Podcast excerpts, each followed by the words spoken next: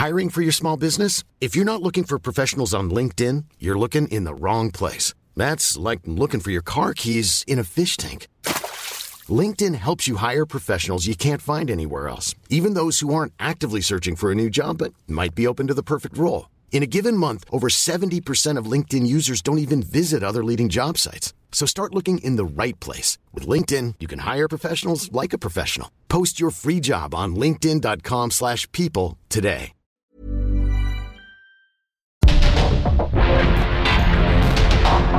Porque el mundo actual no se entendería sin la economía, las finanzas y los negocios. Acompaña a Mario Maldonado, el columnista de negocios más joven y objetivo del periodismo financiero en su programa. Bitácora de negocios. ¿Qué tal? ¿Cómo están? Muy buenos días. Bienvenidos a Bitácora de Negocios. Yo soy Mario Maldonado y me da mucho gusto saludarlos en este martes 9 de enero del 2024. Estamos transmitiendo en vivo aquí en la cabina del Heraldo Radio. Muchas gracias por acompañarnos desde las 6 de la mañana que abrimos la barra informativa de esta estación del 98.5 de FM aquí en la capital del país y en el resto de la República Mexicana. También nos escuchamos a través de las estaciones hermanas del Heraldo Radio en el interior de la República, en Guadalajara. Un saludo a quienes nos escuchan allá en la Perla Tapatía por la 100.3 de FM, en Monterrey, Nuevo León por la 99.7 y en otros estados de la República Mexicana también nos puede escuchar o nos escuchamos en la radio por internet, en la página del heraldodemexico.com.mx o en cualquier otra plataforma, en el podcast de Bitácora de Negocios. Eh, eh, a cualquier hora del día en cualquier parte del mundo así que a todos y a todas muchísimas muchísimas gracias por seguirnos, por escucharnos, por enviarnos sus comentarios, por estar atentos aquí al programa. Arrancamos este martes con un poquito de música como todos los días antes de entrarle a la información. Estamos escuchando a Ringo Starr. Se llama Everyone and Everything esta canción. Esta semana estaremos escuchando canciones de los artistas que se presentarán en México en este 2024. Y es el caso de, de este ex Beatle que se presentará el 5 de junio en el Auditorio Nacional. Esta canción está incluida en el EP del cantante y compositor inglés Ringo Starr EP3, lanzado el 16 de septiembre del 2022 por Universal Music. Fue producido por Ringo Starr y coproducido por Bruce Sugar, Everyone and Everything. Así que la vamos a estar escuchando hoy en el programa y vamos a entrarle a los temas, a la información. Vamos a hablar con Roberto Aguilar en unos minutos, lo más importante de los mercados financieros, lo que sucede en las bolsas. Las acciones de tecnológicas y fabricantes de chips impulsan la recuperación de las bolsas mundiales. China se convirtió en el principal exportador de autos del mundo, venció a Japón y sube la confianza de pequeñas empresas estadounidenses, pero la inflación sigue preocupando. Vamos a entrar a estos temas con Roberto Aguilar. Vamos a platicar también con Roberto sobre una reunión que tuvo ayer el presidente, eh, perdón, el secretario de Hacienda, Rogelio Ramírez de la O, con embajadores y cónsules. Fue una reunión que se llevó a cabo aquí en la Ciudad de México y habló, pues, entre otras cosas, de que los mercados han tomado nota de que el país tiene certeza en términos macroeconómicos y financieros, eh, ha ganado reconocimiento internacional por una deuda con una trayectoria estable, aunque pues ayer platicamos con Mariana Campos, ha crecido el, eh, pago del servicio de la deuda, los intereses que paga México y que destina del gasto público del presupuesto, así que eh, es algo que hay que cuidar, además de que para el próximo año hay un endeudamiento récord también en términos de, eh, del crecimiento de 2 mil millones de, de 2 billones perdón, de pesos que van a salir a pedir de deuda en el gobierno mexicano del presidente observador en su último año de gobierno para financiar pues las pensiones, los programas sociales, los proyectos de infraestructura, en fin, muchas cosas que, que están allí en el presupuesto histórico, histórico de 9 billones de pesos para el 2024. Bueno, vamos a platicar un poquito de eso también con Roberto Aguilar. Vamos a hablar con Ernesto Farril sobre la inflación, una batalla mundial que no ha terminado. Vamos a entrarle al análisis de lo que hacen los bancos centrales. Eh, y le voy a preguntar sobre un, tema interesante que se ha publicado en, medios internacionales y lo han tomado presidentes latinoamericanos como Gustavo Petro sobre qué es, qué es lo que realmente está ayudando a detonarla, a, bajar la inflación, la eh, eh, digamos ir por el lado de la demanda con, con la política monetaria para tratar de disminuir la, demanda de bienes y servicios o más bien aumentar la oferta. Es, un debate interesante de qué es lo que realmente ha hecho que baje la inflación. Vamos a preguntar, eh, vamos a platicar de todo eso con Ernesto Farrell, vamos a hablar con Juan Carlos Machorro, especialista en aeronáutica, socio de la firma Santa Marina y Esteta, sobre el aeropuerto de la Ciudad de México que inició eh, o inicia este 2024 ya con menos operaciones, aunado a lo de Aeroméxico eh, y estos aviones Boeing Max que eh, fueron suspendidos luego de lo que pasó con una eh, aerolínea de, eh, de Japón que de, Alaska, perdón, de Alaska Airlines es, que pues sufrió un pues un, desprendimiento de una puerta en pleno vuelo y logró aterrizar de emergencia con todos los pasajeros y la tripulación a salvo, pero que pues puso en alerta de nueva cuenta estos aviones Boeing Max, que ya habían tenido problemas, por cierto, Así que vamos a platicar de todo esto con Juan Carlos Machorro y con Eunice Rendón, eh, coordinadora de Agenda Migrante y consultora internacional en temas de seguridad e inmigración. Vamos a hablar sobre la estrategia migratoria de México que parece pues no tener pues no tener estrategia en realidad.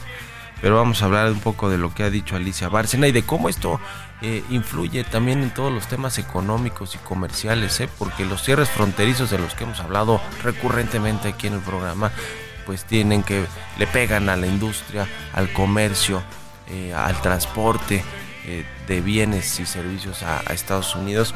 Y el argumento pues es, es muy fácil, es eh, para gobernadores como Greg Abbott de Texas, pues es pues la migración, cierro las fronteras y, aunque le afecte a los mismos consumidores y productores de Estados Unidos. Así que vamos a entrar a estos y otros temas hoy aquí en Bitácora de Negocios. Quédense con nosotros de aquí hasta las 7 de la mañana. Vámonos al resumen de las noticias más importantes para comenzar este día con Jesús Espinosa.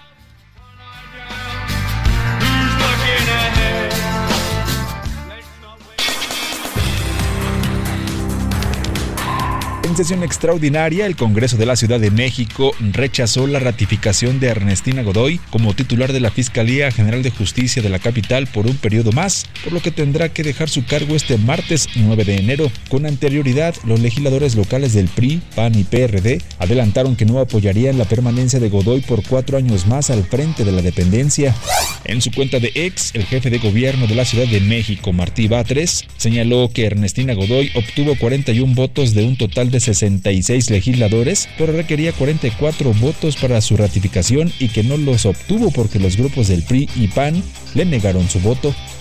El PRI y el PAN hicieron esto porque la fiscal ha investigado a las mafias y la corrupción, especialmente porque investigó al cártel inmobiliario en el que están metidos muchos funcionarios de la alcaldía Benito Juárez, del PAN, y que han saqueado más de 100 millones de pesos por esa vía, por la vía de la corrupción inmobiliaria.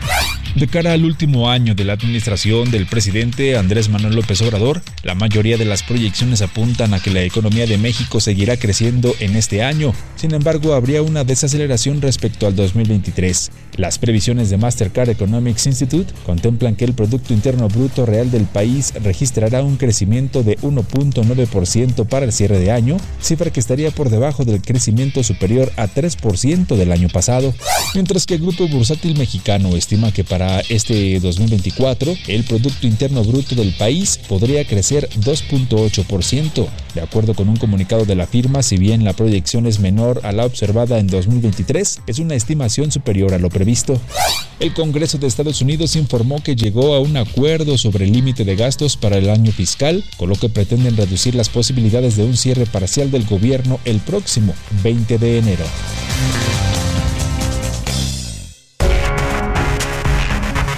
editorial.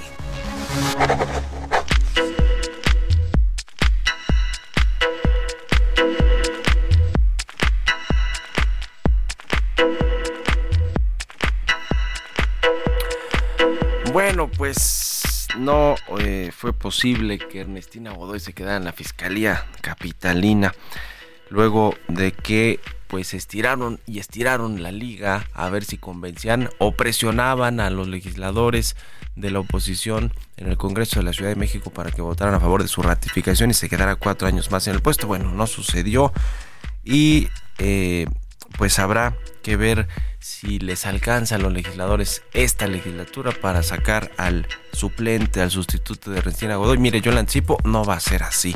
Se va a quedar como encargado de despacho Oliver Pilares, quien venía desempeñándose como coordinador de fiscalías territoriales y se mantendrá así hasta que llegue un jefe o jefa de gobierno nueva después de las elecciones del 2 de junio y también cuando ya haya una nueva legislatura y puedan ponerse de acuerdo, negociar, consensar, cabildear un nuevo fiscal de la Ciudad de México. Mientras tanto, pues si bien se fue una derrota para Ernestina Godoy que se aferró al cargo, pues lo que parece es que va a seguir eh, moviendo los hilos de la fiscalía a través de Oliver Pilares, quien fue, por cierto, se acuerda que salió hace unos meses, eh, varios meses ya, una fiesta ahí de la Fiscalía Capitalina, donde salía Oliver Pilares muy eufórico ahí, con los tragos, dándole besos a sus fiscales. Bueno, pues él seguramente se mantendrá eh, al frente como encargado de despacho y quien moverá los hilos será de Ernestina Godoy, más allá de si, como dijo Ricardo Monreal, la proponen para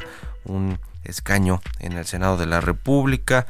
Eh, o qué va a hacer, pero bueno, eh, lo cierto es que sí fue una derrota no poder haber sacado los votos necesarios. Oiga, y en otro tema rapidísimo que tiene que ver con las reformas anunciadas por el presidente López Obrador, la del salario mínimo que y la del, y la del sistema de pensiones, la del salario mínimo parece que pues no va a ser posible, no tiene mucho sentido porque el hecho de que siga aumentando el salario mínimo día, eh, año con año, eh, pues esto finalmente eh, va a ir presionando la inflación también al alza, va a generar más inflación y si lo quiere hacer ya legal o constitucionalmente que sea eh, que tenga que aumentarse el salario muy por encima de la inflación año con año, como sucedió en este sexenio que ya aumentó casi 200, 182% y descontando la inflación 110% del salario mínimo pues va a ser muy complicado que se mantenga este ritmo, ¿no? Porque le pega justamente a la inflación.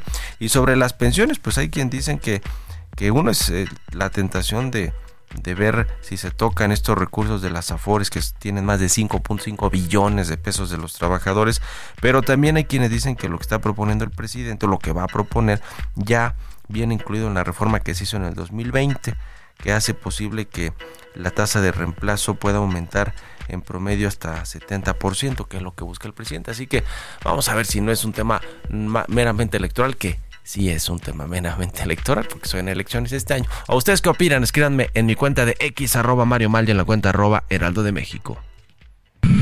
Radar Económico. Ernesto Farril ya está con nosotros como todos los martes. Mi querido Ernesto, ¿cómo te va? Buenos días y feliz inicio de año. Igualmente, muy feliz año, Mario, a ti y a todo nuestro auditorio. La inflación, una batalla mundial que no ha terminado. Cuéntanos. Bien, bueno, pues eh, han salido datos recientes que hacen evidente que sí, la inflación no es un enemigo vencido, sino que todavía está vivo y coleando. Por un lado, la Reserva Federal de Estados Unidos, que pues estaba pensando en reducir tasas, bueno, pues ayer nos tuvimos el dato de, del mercado laboral, donde se crearon 216 mil nuevas plazas, se esperaban menos de 140 mil. La tasa de desempleo se mantuvo en el 3.7. Los analistas, el consenso de los analistas esperaba que subiera al 3.9. Se mantuvo en 3.7, que es prácticamente pleno empleo. Y adicionalmente, los salarios están aumentando en 4.1%. Entonces hay todavía presiones inflacionarias o de costos salariales en Estados Unidos.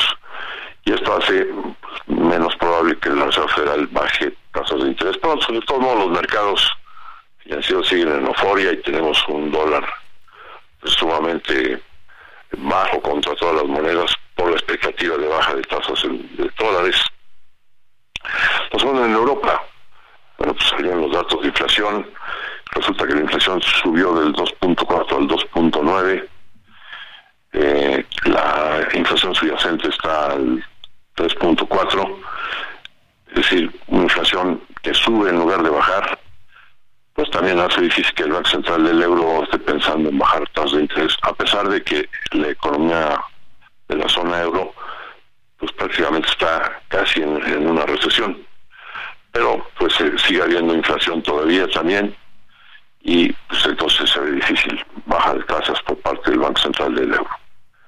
En el caso de México, conocimos la minuta del Banco de México, de la Junta de Gobierno del Banco de México, eh, donde pues hay como que toda la intención de bajar rápido las tasas en marzo, ¿no? pero pues eh, el propio Banco de México reconoce que la, meta de inflación no se va a alcanzar del 3%, sino hasta el segundo trimestre del año 2025.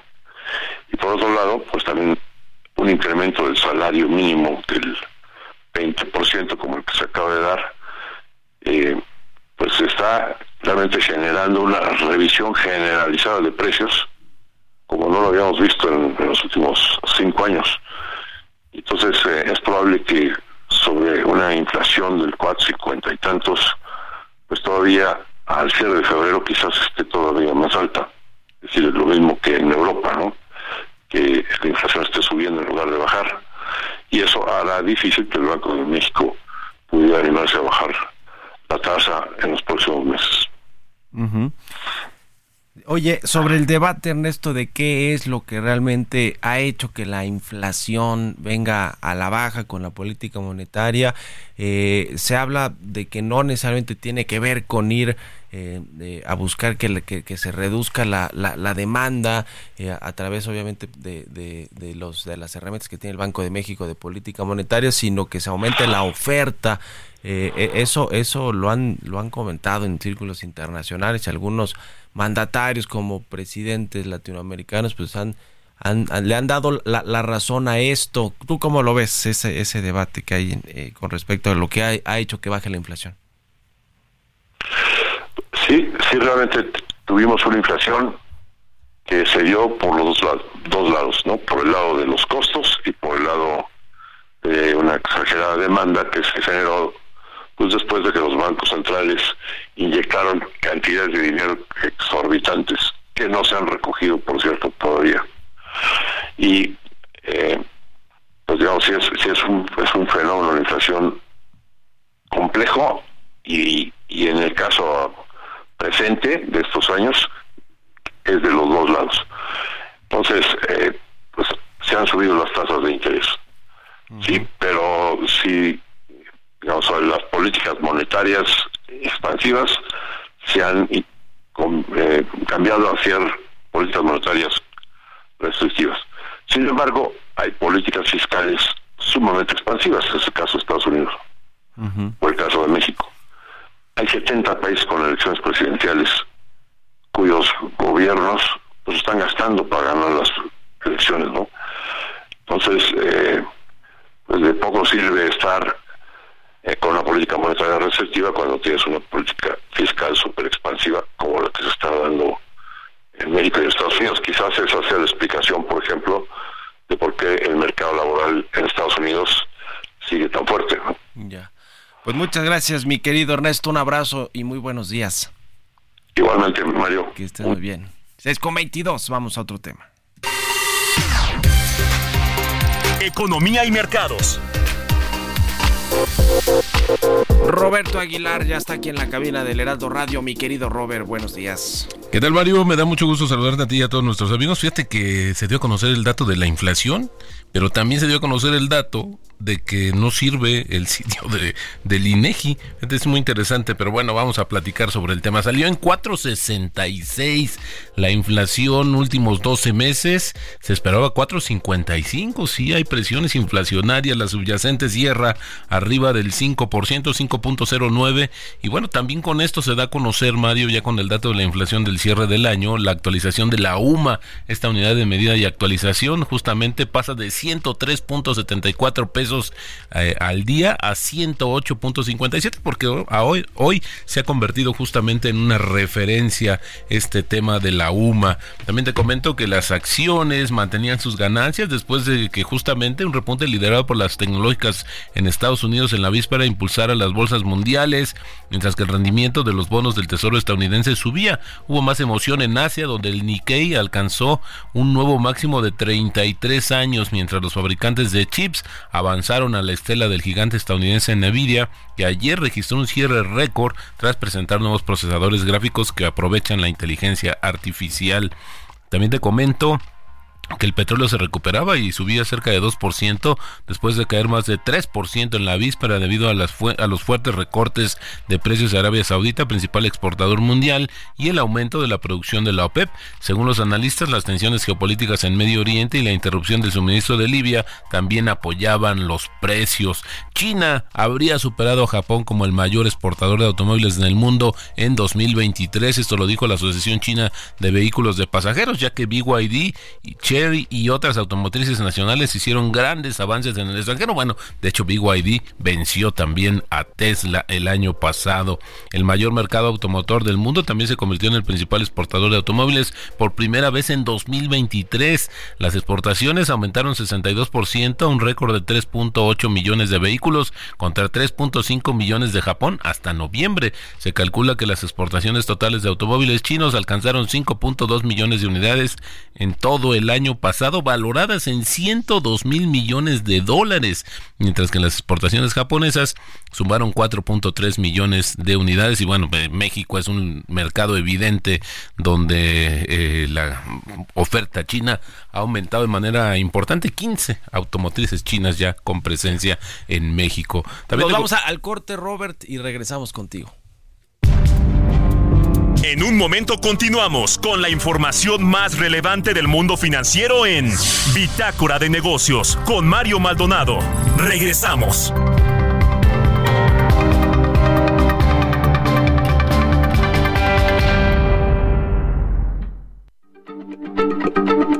Heraldo Radio, la H se lee, se comparte, se ve y ahora también se escucha.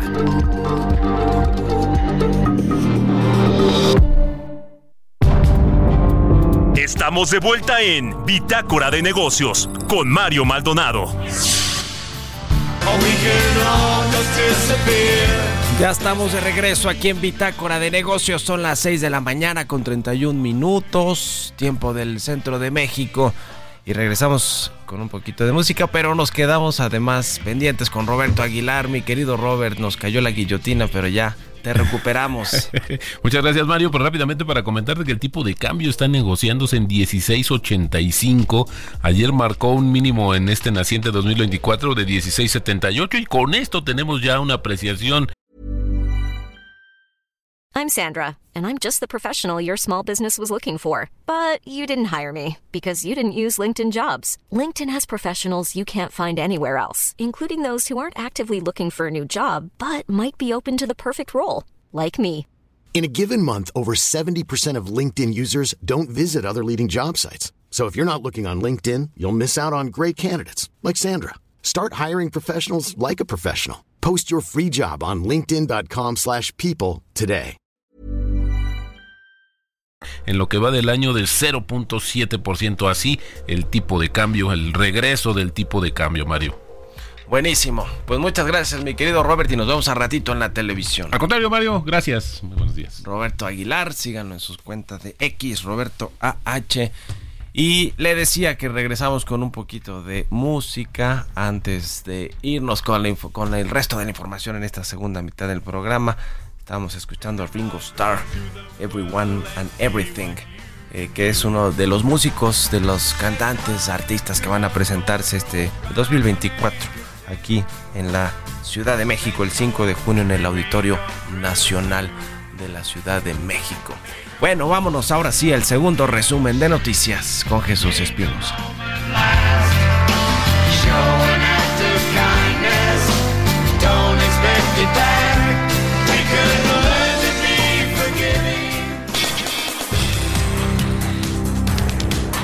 Alejandro Moreno, líder nacional del Partido Revolucionario Institucional, dio a conocer que las diputadas del Congreso de la Ciudad de México que votaron a favor de la ratificación de Ernestina Godoy serán expulsadas del partido, al señalar que en el PRI no hay espacio para quienes traicionan a la ciudadanía. El presidente Andrés Manuel López Obrador adelantó que mañana miércoles su conferencia matutina se realizará en Acapulco Guerrero para revisar avances en el plan de reconstrucción tras el paso del huracán Otis. De acuerdo con el Instituto Nacional de Estadística y Geografía, el indicador adelantado se ubicó en 100.26 puntos en noviembre del 2023, situándose por novena vez al hilo por arriba de su tendencia de largo plazo de 100 puntos. Con dicho nivel, el indicador adelantado que busca anticipar los puntos de giro del estado general de la economía creció 0.01 puntos después de tres meses consecutivos con pérdidas. La Alianza Nacional de Pequeños Comerciantes informó que el jitomate inició el año con un incremento de más del 73%, lo que aunado al encarecimiento de la cebolla, tomate verde, chile poblano y el pollo entero, elevó el precio promedio de la canasta básica a nivel nacional hasta 1.829.40 pesos en la primera semana de enero. Entrevista.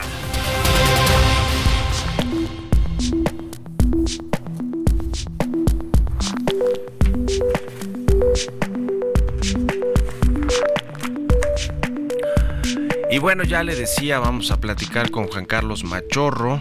Él es socio de la firma Santa Marina y esteta especialista en temas de aviación y aeronáutica. ¿Cómo estás, Juan Carlos? Buenos días.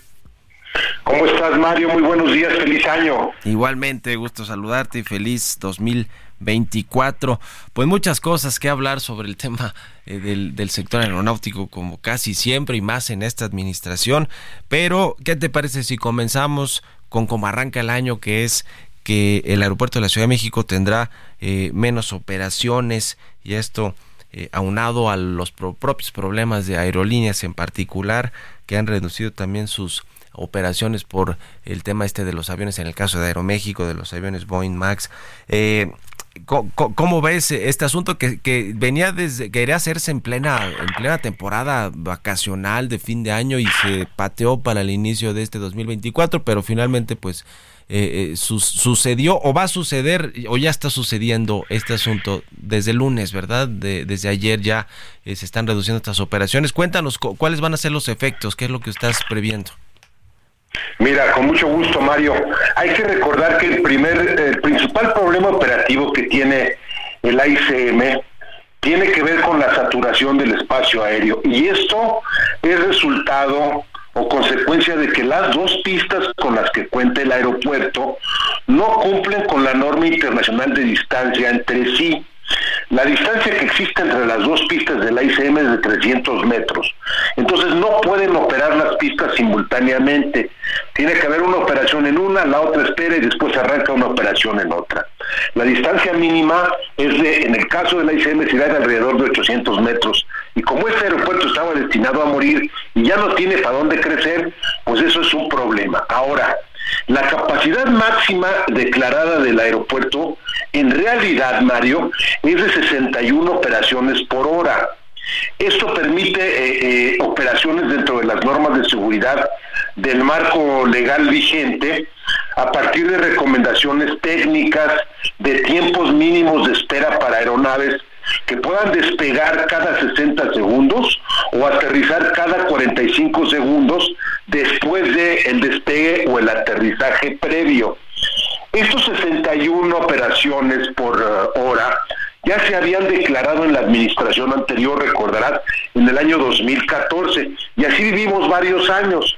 Obviamente el problema de la saturación no se iba a resolver ir disminuyendo cada vez más las operaciones por hora, sino, como ya sabíamos, reemplazando en su totalidad al Benito Juárez Cortes Coco. ¿Qué ha venido ocurriendo?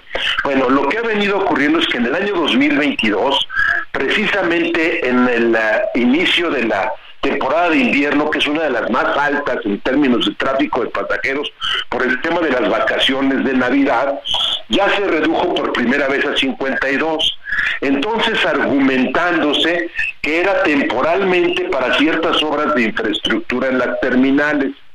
Ni se concluyeron las obras de infraestructura, ni fue temporal ni transitorio, porque como bien comenta, otra vez se pretendía al inicio finales de octubre del año pasado, reducir ahora de 52 a 43.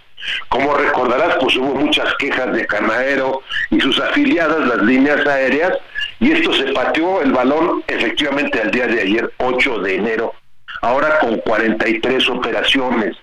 La saturación del campo aéreo que se ha emitido por la Autoridad Aeronáutica desde el 2014, Mario, está contemplada de las 7 de la mañana a las 10 con 59 minutos de la noche.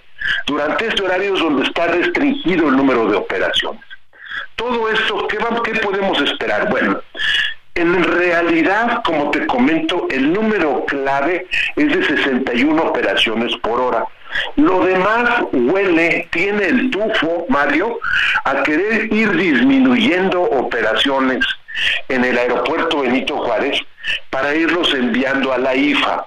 Porque todo el modelo operativo de un aeropuerto complementario como el AIFA se alimenta para aumentar operaciones de la disminución correlativa de operaciones en el Benito Juárez.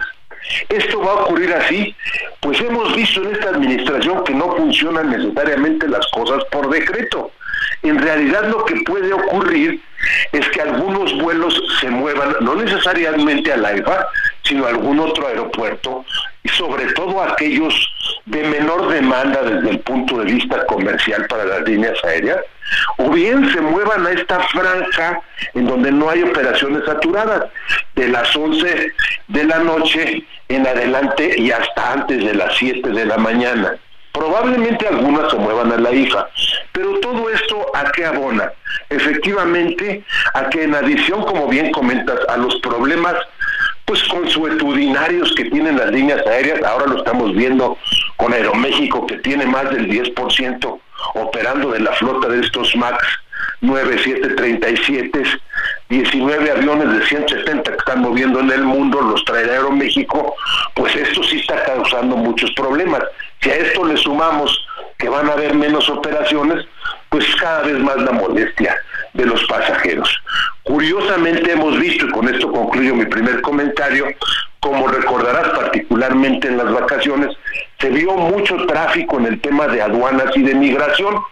Sin embargo, esto no va a resolver el problema, porque se dejaron fuera de esta reducción de operaciones los vuelos internacionales. En mi opinión, con miras a no molestar a las líneas aéreas extranjeras y no generar nuevamente un problema y una queja, particularmente con el Departamento de Transporte de los Estados Unidos, del que depende la FAA, que ya nos degradó a categoría 2 en una ocasión, eh, eh, hace tres años, y bueno, es un tema que trae también un tinte de carácter político, Mario. Eso está interesante, que no se tocaron los vuelos internacionales y muchos de Estados Unidos que, que, bueno, pues le, debemos a la FAA que nos haya regresado la categoría 1 de seguridad aérea. Eh, la pregunta de, fondo y, clave es si esto va a hacer que efectivamente el aeropuerto Felipe Ángeles tenga más operaciones y, la, y las aerolíneas y los pasajeros quieran volar en esa terminal. Mira, yo creo que algunos y de, y de forma marginal, desafortunadamente este gobierno y mientras más avanza el tiempo y se acaba se acaban las horas de esta administración, más desesperación existe porque ese proyecto se vuelva viable, no se va a volver viable por decreto. Va a ser un buen aeropuerto auxiliar con el tiempo, con los años, pero no va a tener capacidad esta ecuación, Mario, de resolver una demanda que está programada para el año 2030, fíjate, de 85 a 100 millones de pasajeros. No hay manera de que la IFA resuelva esto, y menos operando en conjunto con un aeropuerto moribundo como el Benito Juárez.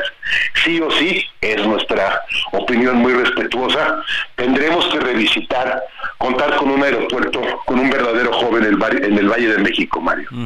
Ahora el caso de Aeroméxico y lo que sucedió con este avión eh, Boeing 3773 MAX 9 de Alaska Airlines que pues prácticamente se le voló una, una puerta, una parte de una ventana y una puerta y, tuvo que aterrizar de emergencia. Eh, Aeroméxico, que usa algunos de estos aviones, ya los mandó a revisión y se cancelaron vuelos. Eh, y se van a cancelar más vuelos de, todos los que se tenían planeados con estos tipos con este tipo de aviones lo cual se suma a la reducción de las operaciones en el ICM de 52 a 43 ¿cómo ves el caso particular de, Aeroméxico de este eh, problema con el Boeing 73 373 MAX 9 lo veo complicado como el de otras líneas aéreas. En Estados Unidos, por ejemplo, United es el que tiene más aviones de estos. Y bueno, siempre en los contratos con las eh, fabricantes existen cláusulas de indemnización que compensan de alguna manera, cuando menos en parte, el impacto económico. El problema es que no te compensan poniéndote aviones adicionales para poder trasladar los pasajeros. Y mientras dura este recall, digamos, este llamado a revisión del modelo, pues evidentemente se genera una disrupción, estimado Mario. Yo creo que este problema va a durar algunas semanas, se ajustará lo que se tenga que ajustar, son aviones cada vez más sofisticados. Hay que recordar que esta serie de aviones 737 MAX Air 9 son los que eh, adquirió recientemente Aeroméxico, que no podía poner a volar precisamente a las rutas hacia los Estados Unidos como resultado de la degradación a categoría 2. Entonces, pues sí, Aeroméxico sí que la ha pasado mal esta administración, no sale de un problema cuando se enfrenta a otro. Algunos de estos externos, como este es el caso, y algunos derivados pues de estas decisiones de la presente administración, incluida la reducción de operaciones que comentábamos al inicio de la charla, estimado Mario. Es Boeing 737 MAX 9, ahí para que quede claro. Sí, correcto. Eh, pues, pues qué cosa, qué asunto con lo que sucede eh, en este asunto, eh, en, en, el tema de la aviación. Y por último, un comentario sobre el despegue de Mexicana de Aviación que pues en su primer vuelo tuvo que desviarse eh, a Mérida y luego pues al parecer ha habido muchos retrasos y problemas con quienes compraron boletos para volar en esta aerolínea que controla y administra el ejército. Pues muy desafortunado Mario porque como lo comentamos era algo que no se necesitaba, algo en lo que se empecinó la presente administración, pero no solamente eso, sino como ha sido costumbre también, se inaugura de manera simbólica el 26 de diciembre, todavía sin estar lista, si el arranque de una línea es complicada, cuando lo haces sin estar listo y sin el equipo necesario, pues es todavía más. En redes sociales en las últimas horas hemos estado viendo vuelos que van sin pasajeros o con un pasajero, lo cual es triste, Mario, porque hay que recordar que pues son nuestros recursos los que aportamos mediante nuestros impuestos, los que se destinan a estos proyectos. La verdad, y lo hemos dicho en otras entregas contigo, Mario, no le vemos viabilidad alguna a ese proyecto. Ojalá nos equivoquemos. Bueno, pues ahí está el análisis de todos los temas eh, relevantes en aviación mexicana en el sector aeronáutico. Muchas gracias, Juan Carlos. Estamos en contacto, si nos permites, y muy buenos días. Gracias a ti, estamos en contacto. Feliz año nuevamente a ti y a todo el auditorio. Igualmente, un abrazo, 6 con 46 minutos. Vamos a ir a otro tema. Eh, ya le decía, vamos a platicar en breve con Eunice Rendón, experta en temas migratorios, coordinadora de agenda migrante y consultora internacional, eh, sobre pues esta crisis que eh, tiene México y, y, muchos otros países, por supuesto Estados Unidos, compartida con Estados Unidos, porque los migrantes eh, del Caribe, Centroamérica, Sudamérica, quieren llegar a Estados Unidos, cruzan por México y bueno, pues ha sido un auténtico calvario este y, y, tragedias en muchos sentidos. por ejemplo, la más reciente, este secuestro de migrantes en Tamaulipas y su liberación, pactada o no, acordada o no, eh, y que bueno, pues el gobierno dijo que había sido un rescate, fue una liberación de los secuestrados, pero bueno, es una de las tantas historias que se deben de, de eh, que, que se tienen en México desde hace mucho tiempo de forma muy lamentable con los migrantes en nuestro país y que ha ido aumentando el problema, no ha hecho más que aumentar y aumentar eh, la crisis de los migrantes en nuestro país.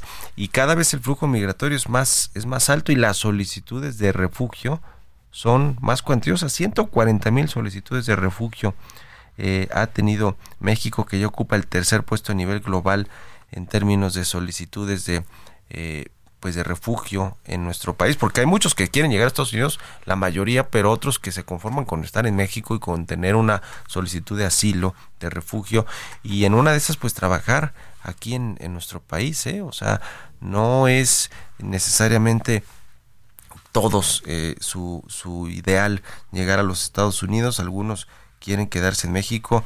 El presidente del observador recuerdo que cuando echó a andar estos programas como el de Sembrando Vida dijo que pues iban a ayudar a mitigar parte del tema de la migración y de y de los empleos que se requerían. Bueno, pues parece que en realidad no funcionó todo este asunto.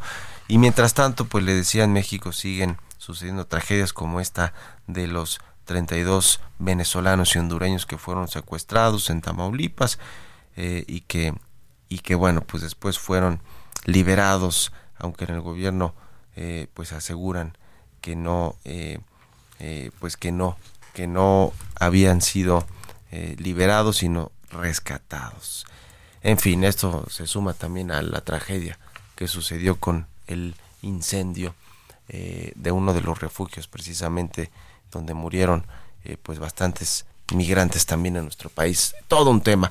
No, no, no pudimos hacer contacto con Eunice Rendón. Vamos a ver si retomamos más adelante o mañana o estos días esta, esta charla con ella. Mientras tanto, vámonos a otro tema.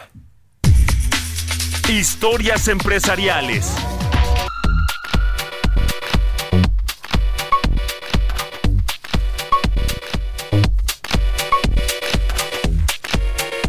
Petróleos Mexicanos, ahora que hablábamos de lo que comentó el secretario de Hacienda, Rogelio Ramírez de, la O, en esta reunión con embajadores y cónsules, que por cierto eso debió haber sido el tema más eh, importante para la Secretaría de Gobernación, por ejemplo, tratar el asunto de la migración con todos los embajadores y cónsules, sobre, cónsules mexicanos, sobre todo los que están en países que son exportadores de migrantes, los que tienen dictaduras, como el caso de Venezuela, como el caso de Cuba, como el caso de Nicaragua, y que, y que es un problema pues más grave que decir lo que comentaba el secretario de Hacienda, que en México es muy bien visto en los mercados internacionales porque hay certeza con respecto a la macroeconomía, las finanzas y que eso se ha reflejado en que México puede colocar deuda a tasas competitivas y que los países eh, pues están interesados en invertir en México, todo este asunto de la confianza, que está bien y que, y que parte pues eh, es cierto, hay equilibrios macroeconómicos y financieros y está llegando la inversión extranjera y hay tendencias como el nearshoring que son muy favorables para México, pero la realidad es que eh, pues hay otros problemas más graves de seguridad, de violencia, de inmigración que, que son o deberían de ser prioridades para este gobierno, no solo echar las campanas al vuelo en temas económicos. Por, ejemplo, hablábamos también del tema financiero, de cómo ha crecido eh, la deuda o va a crecer este año el endeudamiento público para financiar el gasto eh, el gasto y el presupuesto del próximo año de este año del 2024 eh, y a esto se suma el lastre que significa petróleos mexicanos para el presupuesto y la las arcas nacionales. Eh, cuál es la deuda financiera que tiene Pemex de más de 110 mil millones de dólares. Eh, y la gestión que ha tenido Octavio Romero al frente de esta empresa pues parece que no ha sido muy buena, muy acertada. Por ejemplo, que Pemex no tiene grado de inversión y eso eh, pues no le permite salir a financiar a tasas competitivas como si lo ha hecho el gobierno mexicano su deuda y lo tiene que hacer entonces el gobierno mexicano para alcanzar buenas tasas de interés. Vamos a escuchar esta pieza que preparó mi compañera Giovanna Torres sobre cómo está Petróleos Mexicanos en términos financieros. El monto total de deuda de petróleos mexicanos cambia con el paso del tiempo, ya que suele renegociar o pagar sus pasivos dependiendo de su situación financiera. De acuerdo con el informe financiero de la empresa, al tercer trimestre del 2023, la deuda financiera total de Pemex disminuyó en 10% durante los primeros nueve meses del año. Según explica, tiene el objetivo de lograr un endeudamiento cercano a cero. El nivel de endeudamiento ha sido influenciado por los apoyos del gobierno federal y el superpeso que mantiene un tipo de cambio fuerte frente al dólar. Con estos factores pudieron disminuir mil millones de dólares sobre el saldo de su deuda. Hasta el corte de septiembre, la deuda total de Pemex asciende a 105.800 millones de dólares. En perspectiva, esta cantidad es similar al patrimonio de Carlos Slim, el hombre más rico de México, quien posee una fortuna valorada por Bloomberg en 105 mil millones de dólares. El informe de la compañía indica que la deuda de Pemex se encuentra principalmente en dólares estadounidenses, por lo que el tipo de cambio suele impactar directamente en ella. En total, el 71% de su endeudamiento está en esta divisa. El 17% fue contratada en peso mexicano y el restante se divide entre euros, francos suizos, libras esterlinas, yenes y unidades de inversión. El 80% de la deuda de petróleos mexicanos está contratada a una tasa fija, el resto es flotante. Su endeudamiento a mayor término es en dólares estadounidenses, el cual tiene un plazo promedio de 10.6 años. Para Bitácora de Negocios, Giovanna Torres.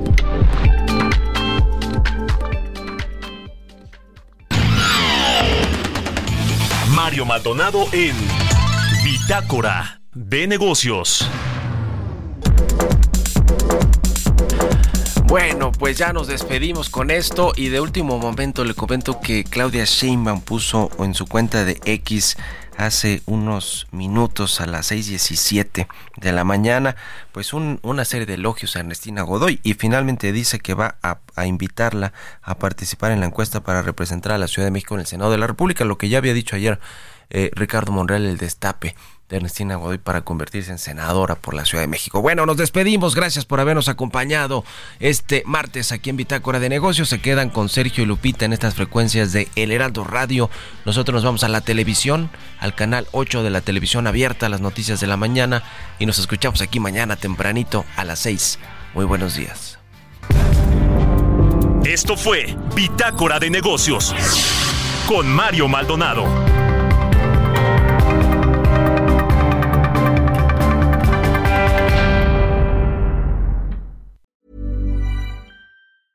Hey, it's Paige DeSorbo from Giggly Squad. High quality fashion without the price tag. Say hello to Quince.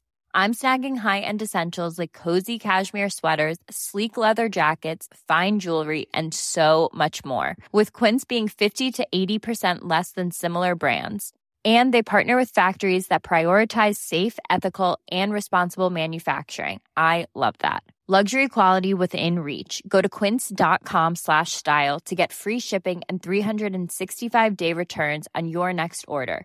Quince.com slash style.